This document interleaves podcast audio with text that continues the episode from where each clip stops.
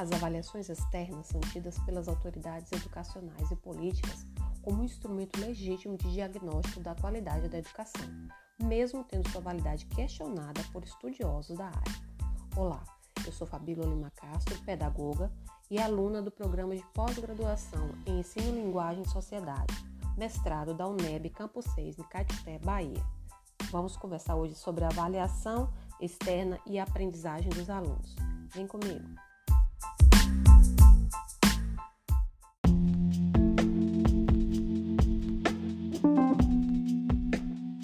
Apesar dos efeitos perigosos para as práticas escolares, os resultados das avaliações externas desempenham um papel relevante na determinação das políticas educacionais de vários países no mundo e continuam sendo o principal meio de aferição em larga escala da aprendizagem, por serem vistas como sinônimo de rigor, de exigência e de qualidade. Para um grande número de teóricos, as avaliações externas aprofundam as desigualdades entre alunos e escolas e não tem sido levado em conta a possibilidade de que seus resultados sejam utilizados para oferecer apoio a professores e estudantes, no sentido de melhorar suas práticas de ensino e de aprendizagem. Neste sentido, há uma polarização de opiniões que depende muito mais das crenças, valores, concepções político-ideológicas e filosóficas dos seus defensores do que em sólido embasamento científico comprovado por pesquisas. Quanto aos fins a que se destinam os resultados das avaliações externas, estes têm sido utilizados tanto para medir o que sabem os alunos a cada final de período letivo, quanto para avaliar professores e escolas. Rotineiramente, também se destinam ao monitoramento dos sistemas educativos e como forma de oferecer feedback a alunos, professores, pais, gestores escolares e autoridades. Contudo, seus propósitos tendem a controlar os conteúdos curriculares que devem ser ensinados, responsabilizar professores e escolas e promover a progressão acadêmica dos alunos.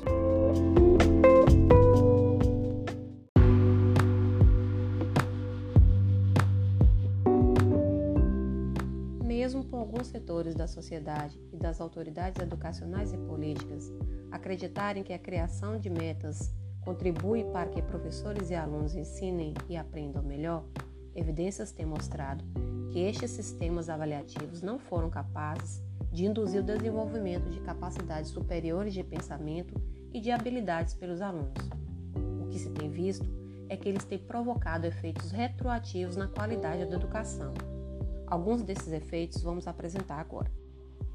O primeiro deles é o empobrecimento do currículo, uma vez que, ao ensinarem para o que vai cair no exame, professores tendem a dar menos importância ou até mesmo a ignorar os conteúdos e disciplinas importantes para a formação dos alunos. É dada mais ênfase em tarefas rotineiras, com questões semelhantes ao que vai cair nos testes, e menos tempo em tarefas que exigem tempo, recolha, tratamento organização e análise da informação.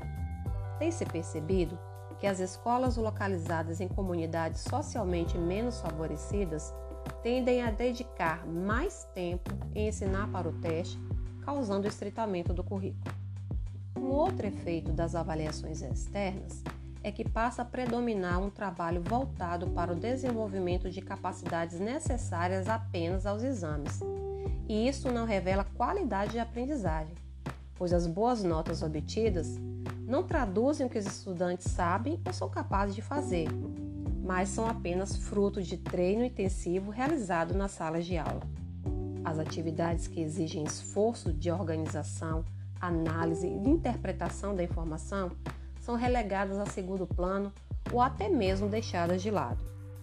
As avaliações externas também exercem forte pressão sobre os professores e as escolas, que, através dos rankings, tendem a ser comparados e a competir entre si e com as demais instituições.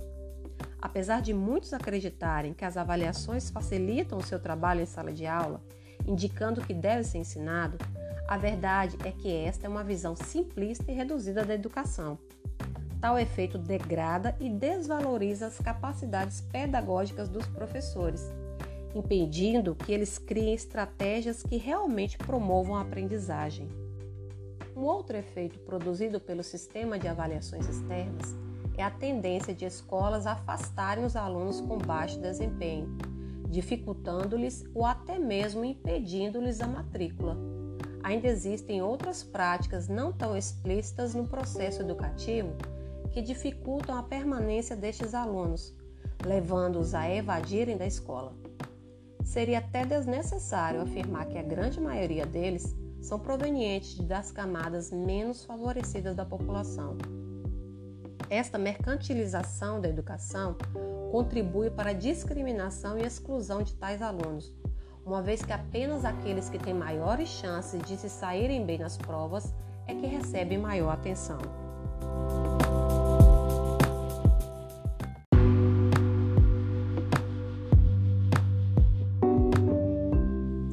Efeitos impactam de forma desastrosa na aprendizagem, há quem, por outro lado, enxergue algumas vantagens no sistema de avaliação externa como a possibilidade de contribuírem para a indução de práticas inovadoras de ensino e avaliação. Um exemplo disto seria a avaliação autêntica, onde, ao se ensinar para os exames, os professores estivessem a trabalhar com seus alunos capacidades complexas de pensamento. Neste caso, estaríamos presenciando uma educação para aprender a pensar, que seria induzida pela natureza dos exames e dos itens que os compõem. No que tange às avaliações internas que se praticam em sala de aula e que são de responsabilidade dos professores, estas têm mais possibilidades de contribuir para a aprendizagem, pois são os professores que têm as melhores condições de desenvolver avaliações contínuas e formativas, articuladas ao ensino e com possibilidade de devolver feedbacks de qualidade a alunos e pais. No entanto, há quem diga que tais avaliações não são capazes de revelar com exatidão a situação dos sistemas escolares e pregam a necessidade de se articular as avaliações internas às externas, reconfigurando-as no sentido de complementariedade, onde o centro de todos os esforços seja a aprendizagem dos alunos. Para tanto, há que se considerar que as avaliações externas não são garantia de aprendizagem para todos, pois não representam, por natureza e definição, a solução para os problemas educacionais.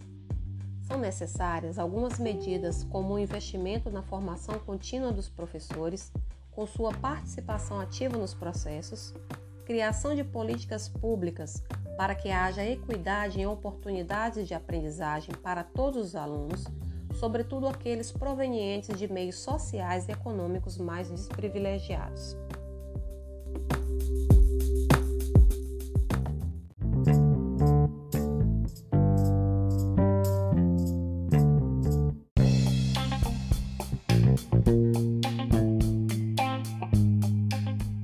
Que se pode concluir a partir daí é que, para além da melhoria das práticas escolares e das políticas de formação continuada de professores, há que se atentar ao fato de que a realidade social, cultural e econômica dos alunos tem grande peso em sua formação escolar, uma vez que dela depende o acesso aos bens culturais e materiais que incidem diretamente na qualidade de sua aprendizagem apostar apenas em questões de ordem interna dos sistemas escolares não possibilita que os problemas educacionais sejam sanados, tampouco que a aprendizagem seja garantida de fato. É preciso um sólido investimento em políticas públicas de garantia de acesso e permanência na escola para todos os estudantes.